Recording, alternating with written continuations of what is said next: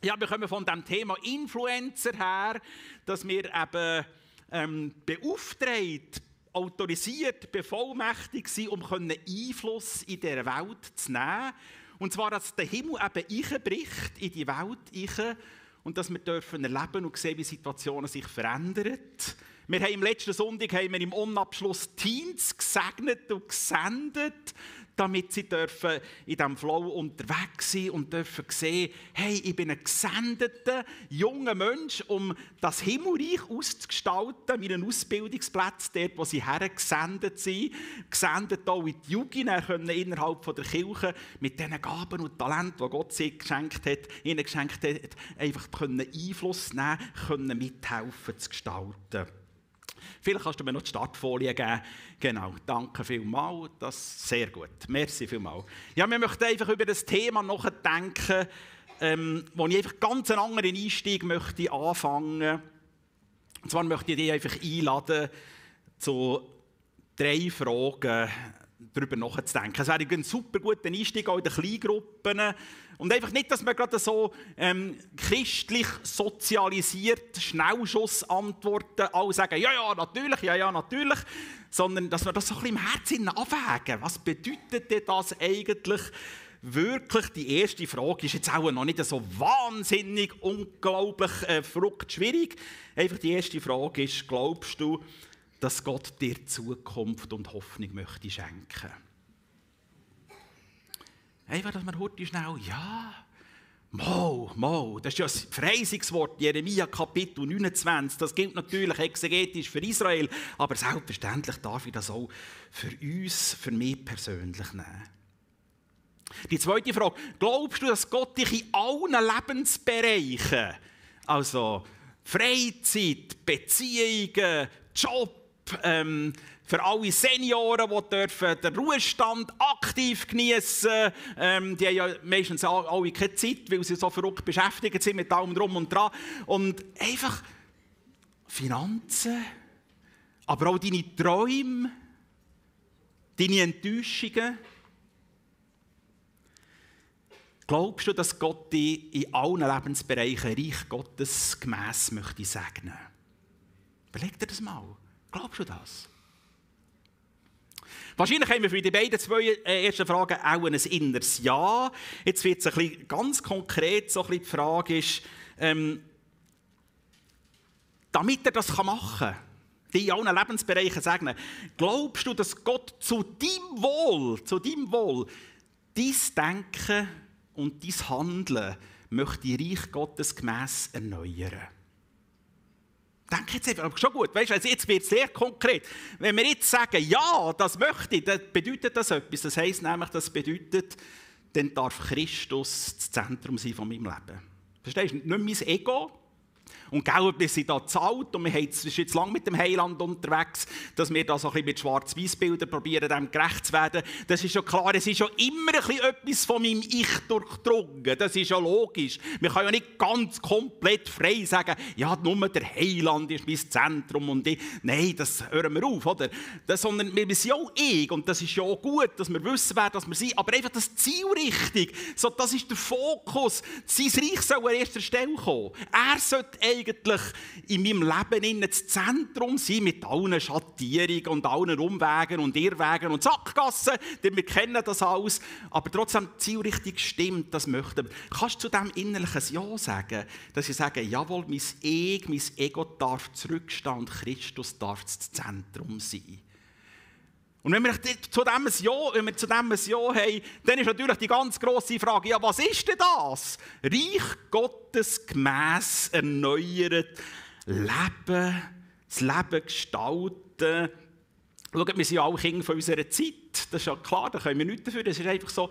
Und der Mainstream von unserer Zeit, also die soziologisch, soziogesellschaftliche, kulturelle Situation, prägt uns. Das ist völlig klar. In unseren Ausbildungen, in unseren Beziehungen, die wir haben, in den Arbeitsplätzen, wo wir unter sind, sind wir äh, mit dem Mainstream von dieser Welt konfrontiert. Und es ist nicht alles nur schlecht in dieser Welt. Und trotzdem, das stellen wir aber mit den Studenten fest, ist ein grosser Unterschied zwischen, äh, sagen wir jetzt, ähm, humanistisch-kapitalistischen Weltanschauung und einer christlichen Weltanschauung. Studieren die alle mit ihnen, was ist das Christliche, der christlichen Weltanschauung? Das ist eine hochinteressante Frage. Und dann merken wir, aha, okay, da sind doch Einflüsse da. Und die Frage ist jetzt, ähm, wenn wir rein mit unserer natürlichen Prägung von unserem Mainstream in dieser Welt leben, dann tun wir auch nicht Reich Gottes gemäss handeln. Und vielleicht könnten wir jetzt sagen, ja, eigentlich Christus, das möchte ich doch. Ich möchte immer mehr von deiner Prägung bekommen. Können wir das so ein bisschen umarmen? Und vielleicht ein bisschen mit Schlottigen können und wie vor dem Traualtar, dass wir sagen, ja, mit Gottes Hilfe. Verstehen wir? Dass ich das ja nicht selber packen kann, aber der Herr kommt uns zu Hilfe. Und wenn wir über das nachdenken, ein Leben in der erneuerten Kraft von dem Himmelreich, dann gehört auch ein erneuerter Umgang mit Geld, mit Besitz, mit allem, was mir anvertraut ist dazu. Nicht nur, dass wir sagen, jawohl, genau am christlichen Weltanschauung tun der andere höher achten als wir selber, so gut es kann. Wir, wir segnen statt vergelten wir sind grosszügig für gewisse Sachen, sondern da geht es so darum, wie gehen wir mit dem um, was uns Gott anvertraut hat. Also ist jetzt mein sauer verdiente Geld, also Sorry, gell, ich rede hier von einem Platzhalter, also es ist nicht so verrückt tragisch, in der Pfimi angestellt zu sein. Also, ähm, mein sauer verdiente Geld, ihr versteht das jetzt, wie ich, das ist eigentlich mehr so eine Redewendung, also nicht, dass ihr den Eindruck habt, die Pastoren sind wahnsinnig arme Scheiben da in der Pfimi, das ist also gar nicht so. Aber ist mein sauer verdiente Geld, ist das einfach mein Besitz? Besitz, den ich brauche für meinen Lebensunterhalt oder für den Lebensunterhalt von meiner Family. Und wenn noch etwas übrig bleibt, dann darf ich noch ein Almosen weitergeben. Entschuldigung, ich tue ein karikieren, aber ihr wisst, was ich meine. Man muss die Bilder auch ein bisschen überzeichnen, damit es irgendwie überkommt, dass man möchte sagen möchte. Oder sieht Besitzansprüche eigentlich ganz anders aus? Was meint Gott, wenn er in Haggai 2,8 sagt, denn mein ist das Silber und mein ist das Gold, spricht der Herr Zebaoth. Bezieht sich das jetzt nur auf Kultgegenstände, dort in der Tempelanlage, was vom Kontext und von der Exegese in, Hesekiel, in, in Haggai 2 auch eine mögliche Deutung wäre? Oder geht es dort um etwas anderes, nämlich dass Gott den Besitzanspruch von dem Kosmos gar nie aufgegeben hat. Und wenn wir jetzt das miteinander von der Bibel her alles anschauen, wir haben jetzt nicht Zeit, über das nachzudenken, aber das ist so, Gott hat, ist der Besitzer von dieser Welt. Gott ist der Besitzer von dem Kosmos. Und alles, was wir aus dieser Erde heraus erwirtschaften, das ist jetzt bei den Bauern natürlich noch sehr noch mit Getreide und ähm, Tierli hin und da und so weiter. Ich bin nicht Bauer, ihr merkt, es kommt nicht so draus, aber ihr wisst, was man sich vorstellen kann, ist das natürlich noch sehr nach. Also, das, Gott ist der Besitzer von, der, von dem Universum, von der Welt und alles, was aus dem Erde, aus dieser, aus dieser Erde, aus dieser Schöpfung Ertrag rauskommt, ist letztendlich auch ihm, und jetzt im übertreiten Sinn, eigentlich halt auch das, was ich irgendwie auf meinem Bankkonto habe. Ähm, in dem Sinn ist es ja auch ein Ertrag aus dieser Erde heraus, wo Gott den Besitzanspruch eigentlich gar nie aufgegeben hat. Ähm, wenn wir über Geist Gottes erneuertes Denken mit Geld und mit Besitz umgeht, dann müssen wir mal zuerst festhalten, das geht. Geld als solches ist eigentlich ein neutrales Zahlungs- oder Tauschmittel. Die Frage ist vielmehr, welcher Geist ist hinter dem Geld? Oder hinter dem Besitz? Ist es der menschliche Geist, wo mir Sicherheit gibt, das ist schon grundsätzlich nichts Schlechtes, Sicherheitsbedürfnis vom Mensch, ähm, oder vielleicht auch der menschliche Geist, der immer Statussymbol gibt, also Geld, ich habe die zehnjährigen verkrauten Suzuki. Das ist ja also nicht nichts. Oder versteht ihr? Ähm, oder ist es so ein Geist, der eigentlich das Geld als Machtmittel missbraucht? Jesus redet in diesem Zusammenhang vom Geist von Mammon. Der Begriff Mammon ist zweifach zu deuten dort in den Evangeliumsberichten. Es kann auf der einen Seite Geld direkt sein, aber in den allermeisten Fällen meint Jesus nicht direkt das Geld, sondern dass da eine Macht hinter dran ist. Eine Macht hinter Geld und Besitz, die man missbräuchlich einsetzen kann. Oder ist es der Heilige Geist? Ist es der Heilige Geist, der eigentlich Geld, das zum Machtbereich dieser Welt gehört, jetzt braucht, damit Reich Gottes gebaut wird und etwas Segnungsvolles darf daraus werden. Das sind ganz wichtige Frage, Frage. Und jetzt ist natürlich die Frage, ja, wie sieht denn ein Reich Gottes erneuertes Denken und Handeln mit meinem Bankkonto genau aus? Dieser Spur möchten wir nachgehen. Lasst uns aber zuerst noch über etwas, etwas anderes nachdenken. Der Fluch hinter dem Geld. Die Bibel zeigt uns ganz klar, dass es zwei Herrschaftsbereiche gibt. Es gibt einen Machtbereich von der Finsternis und es gibt einen Machtbereich vom Licht. Aber Jesus sagt, mir ist gegeben alle Macht im Himmel und auf Erden. Amen. Damit sind mal Besitzansprüche und äh, Machtansprüche geregelt. Aber obwohl Gott der alleinige Souverän ist in diesem Kosmos, zeigt uns die Bibel doch, dass dort in dem Bruch, was passiert ist im Paradies, in dem sogenannten Sündenfall, ist etwas passiert. Macht von der Finsternis ist, ich bin vorsichtig im Formulieren, ist in einer Art und Weise ähm, hat das Einfluss, hat die Macht von der Finsternis Einfluss bekommen. 1. Johannes 5,18 heißt sogar, die ganze Welt liegt im Machtbereich des Bösen. Und dort ist das Böse jetzt nicht einfach als eine Kraft, als etwas Unpersönliches gemeint, sondern im Koine-Griechisch heißt es Poneros. Und äh, äh, Satan ist der Hoponeros. Also Johannes sagt hier, es ist etwas personifiziertes Böses. Also der die ganze Welt liegt in einer personifizierten Macht vom Bösen, wo Satan genannt wird, Altes Testament und Neues Testament. Ähm, Teufel, Diabolos. Ähm, obwohl Gott die alleinige Macht hat in dem Kosmos, zeigt uns doch, dass da etwas passiert ist. Professor Dr. Eckhard Schnabel er tut das eigentlich von mir aus fast am besten formulieren. Es zitieren, aus unerklärlichem Grund, die Bibel schweigt darüber, gewährt Gott der Macht der Finsternis unter der Herrschaft Satans in dieser Welt begrenzten Handlungsspielraum. Das ist ausgezeichnet formuliert.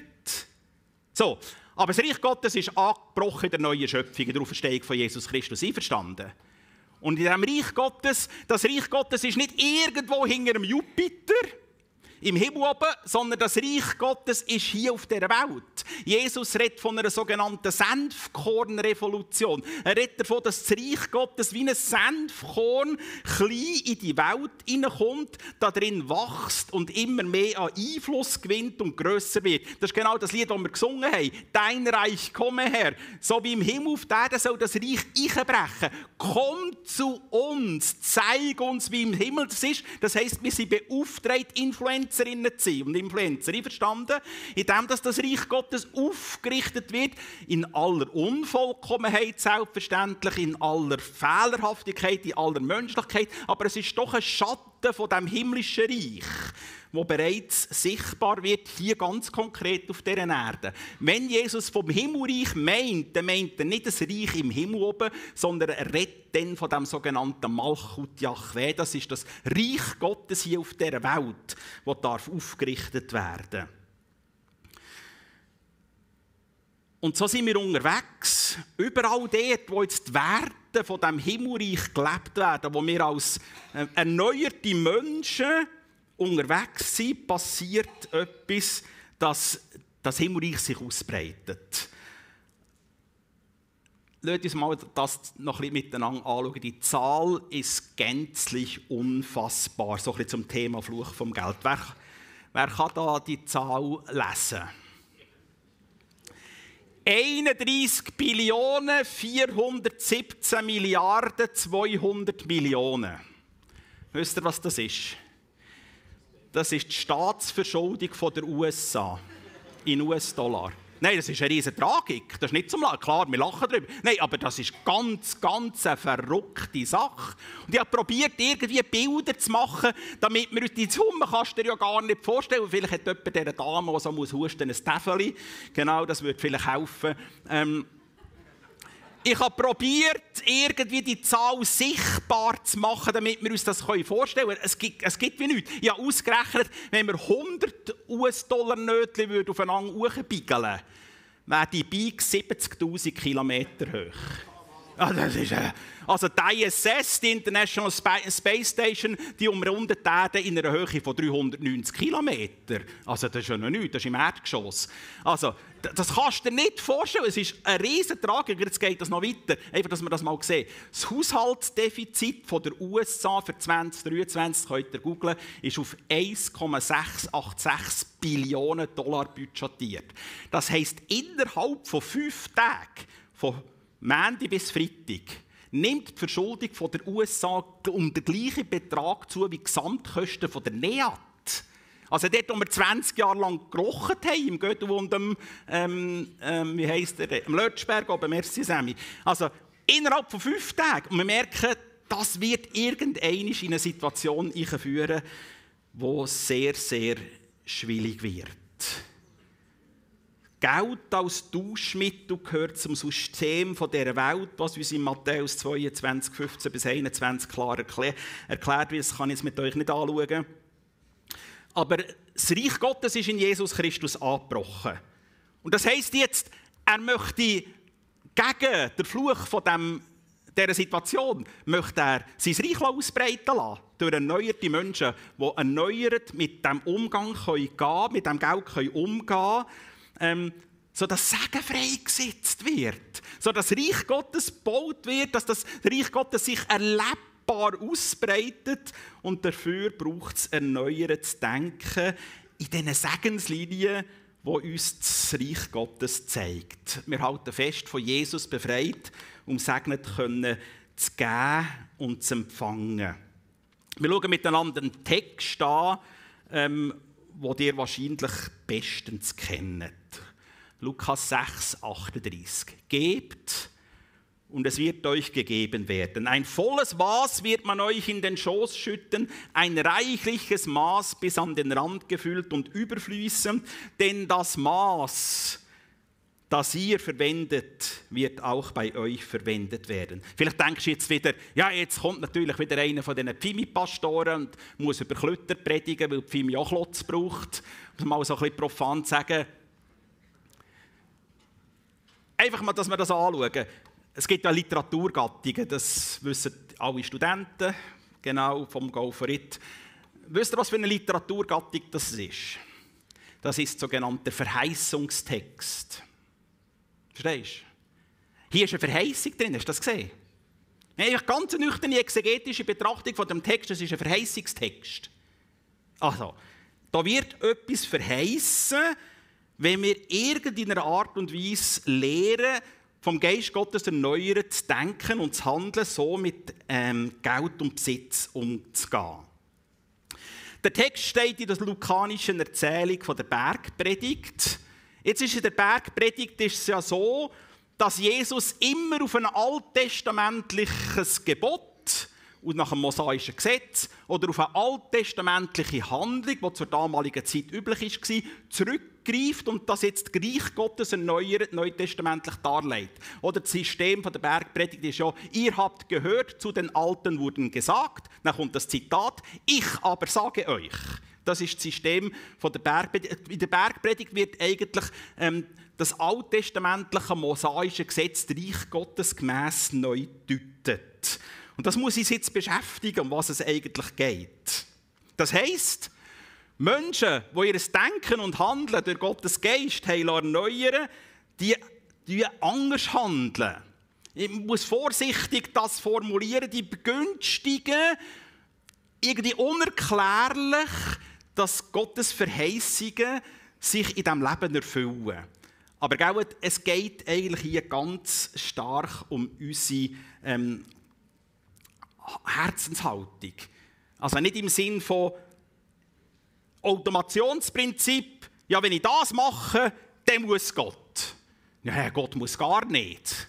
Er ist der absolute Souverän. Aber einfach vorsichtig formuliert, finden wir doch ähm, verheißens, ja, ich weiß nicht, ob Prinzipien das richtige Wort ist, aber Gott verheißt etwas und es kommt jetzt eben ganz stark auf unsere Herzenshaltung drauf an. Das heisst, mache ich etwas berechnend. Also, wenn ich das jetzt gebe, dann muss Gott mir segnen. dann wird es kritisch. Oder mache ich etwas sklavisch? Und wenn ich das nicht tue, dann bin ich unter dem Fluch von Gott. Freunde, einfach ganz entspannt. Ob du jetzt der Zehnte bist oder nicht, das hat keinen Einfluss. Gott segnet dir sowieso. Aber es geht um etwas ganz anderes und dem wollen wir nachher spüren. Das Wort, Wort, Wort Gottes zeigt uns, dass eben eigentlich noch viel mehr drin liegt. Kann ich einfach segeln? Sagen? Nicht segeln. Genau. Gestern habe ich übrigens ein Segel-T-Shirt an, hat es gepasst, aber heute nicht mehr. Kann ich einfach sagen, mein Herz ist so befreit, dass ich kann sagen Herr, alles, was ich habe, gehört letztendlich dir und gib mir Gunst, gib mir das Gelingen, dass ich als guten und treuen Ökonom oder Ökonomin kann so gestalten und leben und handeln, dass ich die ähm, anvertrauten Talente nicht verlochen, sondern investieren, damit Reich Gottes gebaut wird und sich das multipliziert. Und jetzt habe ich ganz, bei die guten Bibelkenner, die wissen, dass ich da jetzt ganz bewusst nicht den Begriff Verwalter genommen Die meisten Übersetzungen, deutsche Übersetzungen brauchen das Wort Verwalter. Das koine griechische Wort ist schwierig zu übersetzen. Es ist das Wort Ökonomos, das dort steht. Und mit Verwalter haben wir eher so den Buchhalter im Sinn, der Pfeufeli und Treppli zählt. Und jetzt, gell, liebe Philipp, da ist nichts gegen Buchhalter gesagt. Gell? Also um Himmels Gottes Willen nicht. Das sind unglaublich wichtige und gesegnete Menschen, die brauchen wir unbedingt. Aber ich habe bewusst nicht Verwalter genommen, wir haben eher diesen Typ, aber mit dem Wort Ökonomos, wo das Wort Ökonomie daraus kommt, wo dort im Koinet-Text steht, dort ist eben auch das ganze ähm, Gestalterische, das ganze Unternehmerische, das gesamte Innovative ist in diesem Wort drin. Es ist ein Wort, das du schwierig kannst übersetzen Also eigentlich Gott bevollmächtigt dich jetzt zum himmlischen Unternehmer. Zum himmlischen Gestalter und zum himmlischen Innovator mit dem, oder wir müssen eigentlich besser sagen, mit dem Besitz, wo Gott ja nie aufgegeben hat. Das ist, hey, begeistert euch das? Schon noch ein bisschen, oder? Wir sind nicht einfach sklavisch unter diesen Fuchteln, unter den Pfoten von einem missgünstigen Gott, sondern die sind befreit, bevollmächtigt und erst noch gerade unternehmerisch ausgestaltet. Also, das muss uns ja schon ein bisschen beschäftigen und begeistern, oder? Also, eigentlich, wenn wir das würden begreifen, würden wir jetzt alle mal aufstehen und klatschen. Versteht ihr, wenn wir das irgendwie würden verstehen, was Gott eigentlich wirklich mit uns vorhat? Also, Lasst mal dem noch ein bisschen nachdenken. Wie Jesus in der Bergpredigt sagt, gebt und es wird euch gegeben werden. Noch einmal, Verheißungsliteratur, Verheißungstext. Ein volles Maß wird man euch in den Schoß schütten, ein reichliches Maß bis an den Rand gefüllt und überfließend. Wer es fassen kann, der fasse es. Denn das Maß, das ihr verwendet, wird auch euch bei, verwendet werden. Da ist jetzt eine Frage, weil es der Bergpredigt ist, ja, auf welchen Text greift jetzt Jesus zurück? Was hat der damalige Zuhörer, der das Wort von Jesus zugelassen hat, verstanden unter dem Text? Welches alttestamentliche Gebot oder welche alttestamentliche Handlung hat Jesus jetzt hier vor dem inneren Auge, wo der damalige Hörer sofort gewusst hat, Jesus redet von dem? Das ist ja die wichtigste Frage jetzt in diesem Zusammenhang, wenn wir den Text von der Exegese her schließen Und die meisten Exegeten sind sich einig und ich schließe mit dieser Meinung völlig an, spricht alles dafür und nichts dagegen dass Jesus die sogenannte Darbringung der Erstlingsfrüchte und des Zehnten, wo wir im 5. Mose 26 vor uns haben, auf diesen Text bezieht sich das Wort. Und das muss uns jetzt beschäftigen, weil der damalige Zuhörer hat das vor dem inneren Auge oder vor dem inneren Ohr gehört. Gebt und es wird euch gegeben werden. Also, in der Art und Weise, wie wir geben, werden wir auch empfangen. Und 5. Mose 26 zeigt uns jetzt unglaublich Spannendes und unglaublich Segensreiches, wenn es ums Gehen und ums Empfangen geht. Es fängt an, wenn ihr eure Ernte einbringt, dann legt die Erstlingsfrüchte in einen Korb und kommt damit an den Ort, den der Herr, euer Gott, auserwählt hat, um dort zu wohnen. Der Auftakt ist eigentlich wie ein Titel zu lesen. Wie die Überschrift muss man da lesen, um das geht es Das zeigt so das Ziel vor, Es ist gewiss, gewissermaßen wie ein himmlischer Schlüssel, den wir hier vor uns haben. Es geht um die Erstlingsfrucht. Also, wir sollen zuerst der Zehnte geben, gemäss dieser Anweisung hier. Und nachher verheißt Gott sagen, also nicht am Schluss, wenn noch etwas zurückbleibt, ja, wenn wir natürlich das allenfalls so machen, wenn wir am Schluss gerne noch etwas zurückbleibt, ja, dann sind wir natürlich irgendwie auch gesegnet, das ist ganz klar. Aber wir haben nicht Zeit, am heutigen Sonntag über die ganze Situation dort in Malachi 3 nachzudenken. In Malachi 3 ist das ist der Text, wo nachher dort geschrieben wird, ja, bringt die volle Zehnte ins Vorratshaus, denn der hat mich betrogen. Und das ist ein hochinteressanter Text, ich werde den mit euch aber am 23. Juli anschauen. Den muss man exegetisch ganz exakt auseinander. Das ist ein hochinteressanter Text, was Malachi 3 dort eigentlich meint. Ich möchte euch ein bisschen lustig machen. 23. Juli dürft ihr nicht in die Ferien, müsst ihr herkommen.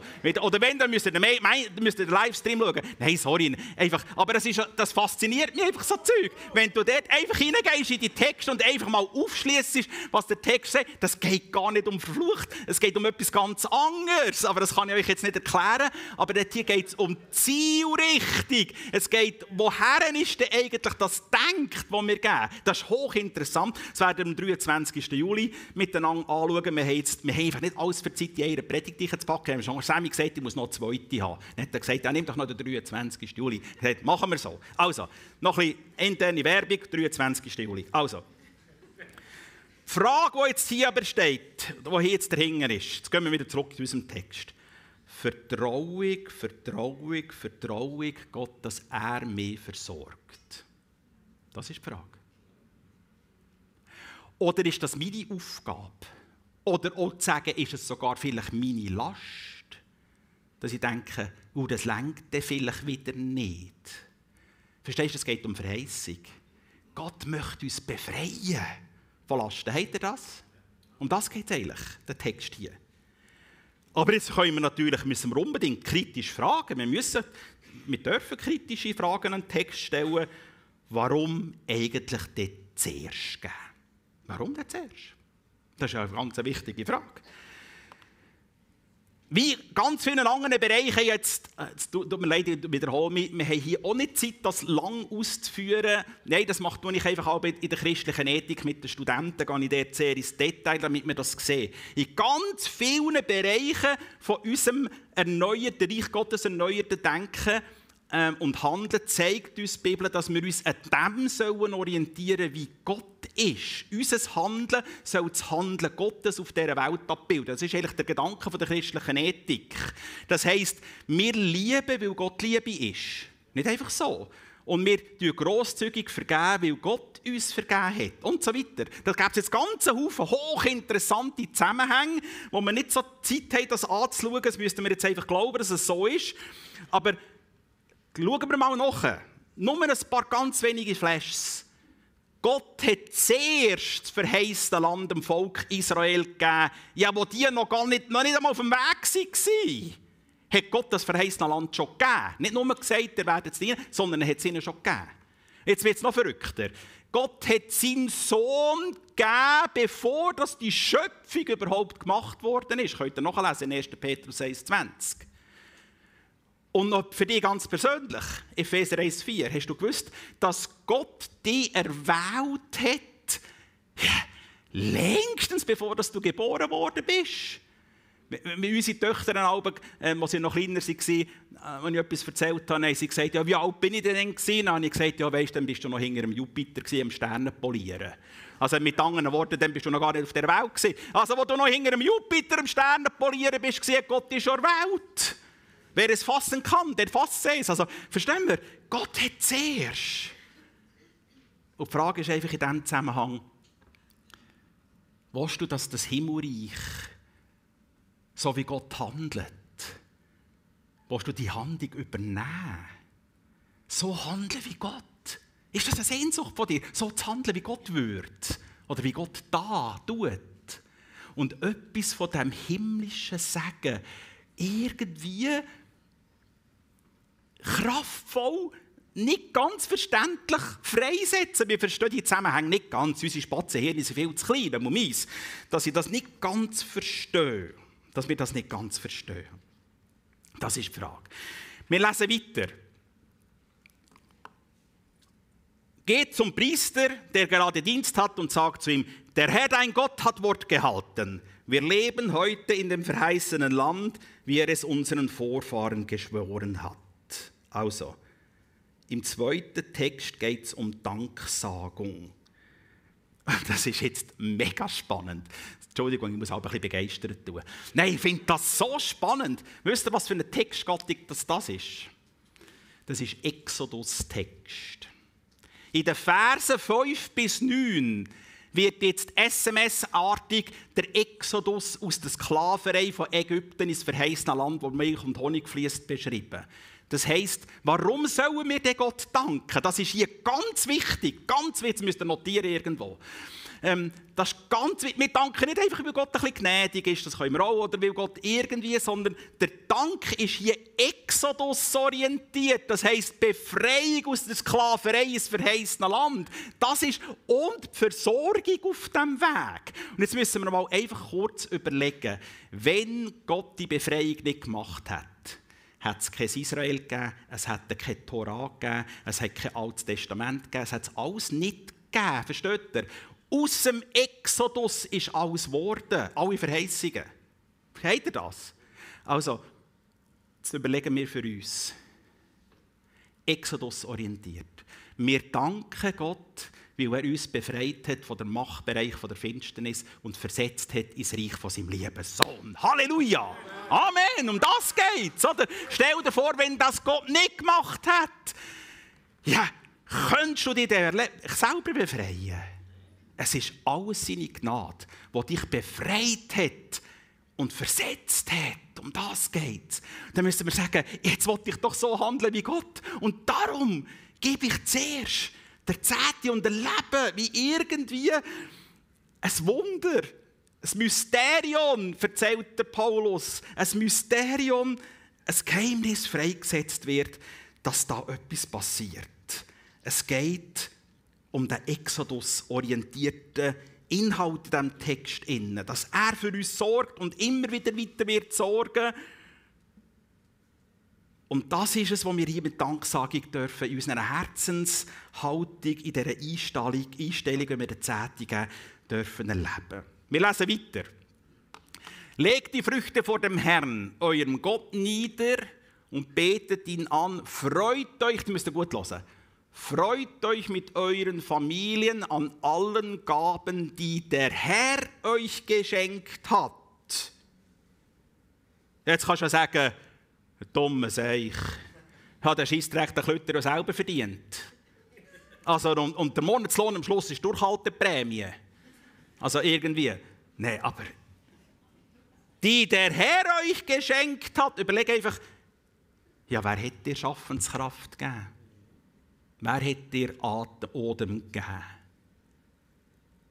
Wer hat dir Kreativität, Einfallsreichtum, Intelligenz gegeben? Kannst du das beantworten? Wer? Genau, irgendjemand hat es gesagt. Freut euch mit euren Familien an allen Gaben, die der Herr euch geschenkt hat. Halleluja! Versteht ihr? Ein Geschenk vom Herrn. Also wenn wir hier eigentlich Geld gewinnen, das ist eigentlich Lobpreis. Darum machen wir das ganz bewusst. Das haben wir in der GL so abgemacht. Wir machen das in der Worship-Zeit. Machen wir ganz bewusst. Einfach, dass wir sagen, das gehört zum Worship. Das ist Danksagung, das ist Anbetung. Wenn wir Geld gewinnen, wenn wir den Zehnten einzahlen, und jetzt kannst du ja vielleicht sagen, ja, ich will das immer ganz bewusst machen, vielleicht kann ich einen Dauerauftrag helfen kannst du dann gleich, wenn du auf dem Bankkonto siehst, jetzt ich, am 25. kommst du den Lohn über, am 26. Dauerauftrag, dann am 26. am Abend siehst, ah, das Geld ist gegangen, 10% in die Femina, kannst du sagen, Halleluja, der Herr hat mich versorgt. Ja, verstehst du? Um das geht es. Das ist der Text, der uns hier in das einführt. Und wenn wir in dieser Haltung gehen, werden wir auch reichlich empfangen. Das ist die Verheißung, die Gott in diesem Text hat, um in diesem Text in Matthäus, in Lukas 6, 28, geistlicher Reichtum sagen, aber natürlich letztendlich auch das Wunder, dass wir mit Gott und mit 90% weiterkommen als mit 100% und ohne Gott. Amen. Hast du das noch einmal? Dass wir mit Gott und 90% weiterkommen als mit 100% und ohne Gott. Warum? Weil unser Umgang mit unserem Besitz eine nachhaltige Reich Gottes Veränderung erfahrt. Um das geht es. Freunde, ihr seht, der Text ist ein Verheißungstext. Da kannst du einfach sagen, ja, wollte ich in dieser Verheißung leben? Du dir die Frage stellen. Wollte ich in dieser Verheißung leben? Und erfahren, wow, da ist so viel Kraft drin. Und wir sehen einfach, dass in der Bibel durchgehend, dass das erneuerte Denken und Handeln gemäß dieser christlichen Weltanschauung, gell, das können wir nicht uns selber machen, sondern Gott muss uns ja zu helfen kommen. Römer 12, 1 bis 2, dass wir unser Denken und unser Handeln täglich durch seinen Geist erneuern und darum achten wir den anderen höher als uns selber. Da sind wir am Üben, am ich. Ich rede nur von mir. Wir tun grosszügig vergeben statt vergelten. Manchmal denke ich, oh, jetzt hören fünf ihnen einmal. Den Cape gehe ich jetzt heim segnen. ja, weisst Ja, irgendwie sind wir ja drin in diesen Prozessen. Oh, mein Herz ist noch furchtbar weit Wort, manchmal denke ich, dass wir einander dienen. Jawohl, da darf ich noch viel helfen. Und so weiter. Äh, dass wir vergeben statt vergelten und, und, und. Und schauen, vielleicht ist es irgendwie beim Kohlen am schwierigsten. Aber wir halten fest, es braucht eigentlich eine Transformation von unserem Herz. Einverstanden? Es braucht eine Transformation von unserem Herz. Damit wir so leben können. Die Transformation, die macht einfach den Himmel steady mit seinem Wirken vom Heiligen Geist. Das können wir nicht aus uns selber. Und darum sind wir unterwegs. Wir haben am Anfang darüber geredet, welcher Geist ist hinter dem Geld. Ist es einfach der menschliche Geist, Sicherheit, das ist okay, aber vielleicht auch, ich habe ein schönes Häuschen und ich habe einen alten Suzuki, dann müsst ihr also schauen. Ihr wisst, was ich meine. Und damit ist nichts gegen ein Auto und ein Häuschen gesagt, gell? das geht ja ums Herz, das geht ja ums Herz, das ist wunderbar, dass wir da so gesegnet sind in vielen Sachen. Oder ist es einfach der Geist vom Herrn? der uns in neue Dimensionen staunen in neue Dimensionen träumen Wo wir einfach dürfen merken, da schließen wir irgendetwas im Himmel auf, wenn wir einfach das befreit können tun und dass er uns jetzt noch bevollmächtigt zu himmlischen Unternehmer und Initiatoren und Gestalter und Gestalterinnen selbstverständlich. Das ist einfach etwas Gewaltiges. Und Worshipper kommen doch führen. Ist noch mehr Zahl. Ja, es sind noch zwei da.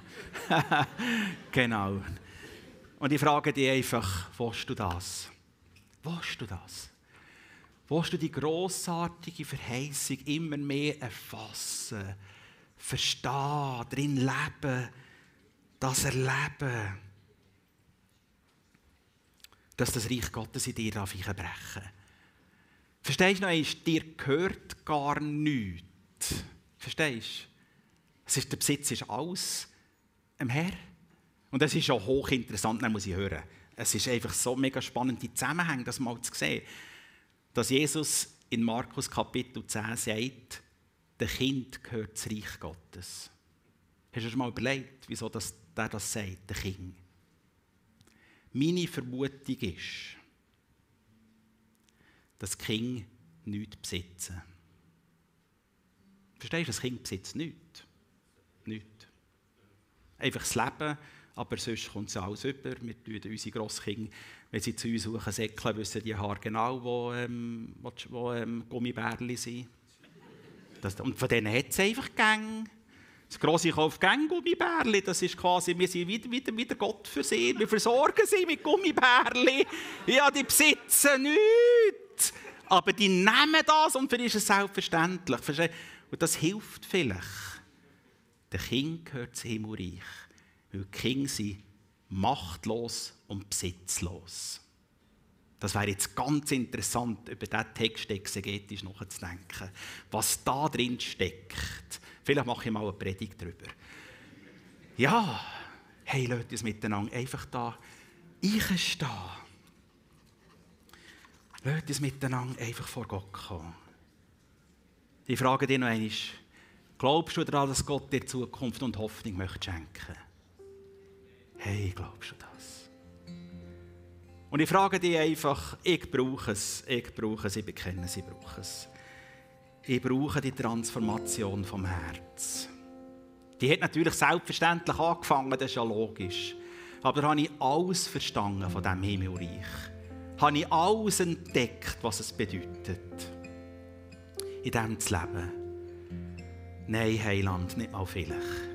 Aber du hast irgendwie, nimmst du mir immer wieder den Hang und lass mich nicht los und lass mich weiter staunen und sehen und erleben, dass das Himmelreich hineinkommt. Und ich darf einfach das Ministry-Team bitten, kommen nach vorne, ein bisschen links und rechts, dass es auf dem Livestream nicht drauf ist. Und wenn du jetzt einfach sagst, hey, einfach an dieser Transformation vom Herz soll Gott weiterfahren, dann hol dir einen Segen ab. Und jetzt geht es da nicht nur um Geld. Und jetzt dir alle, die vorkommen, denken, jetzt schauen wir genau, wo kommt. Und der Sammy tut jetzt aufschreiben, ah, der Heiri hat noch Probleme mit dem Geld und das Kätti hat noch Probleme. Nein, es kann ja ganz etwas anderes sein. Einfach, dass du die Sehnsucht hast, fahr du weiter. Herr, fahr weiter mit dieser Transformation von meinem Herz. Jesus, und so lade ich dich Geist Gottes. Fahr du weiter mit dieser Transformation vom Herz. Fahr du weiter, dass wir dürfen immer mehr von dem himmlischen Reich in uns la, la, la Wirklichkeit werden. Und nicht nur für mich, dass wir es einfach für uns haben, sondern dass etwas von diesem Himmelreich darf sichtbar werden. Dass wir dürfen in diesem Bild, wenn ich es darf sagen, Gummibärli einfach verstreuen. Und erleben, wie andere Menschen hier Freude haben und können mithelfen, staunen und genießen. Danke, dass wir dürfen treu sein dem, was du uns zeigst. So wollen wir die Transformation vom Herz zu deiner Ehre. Wir danken dir dafür.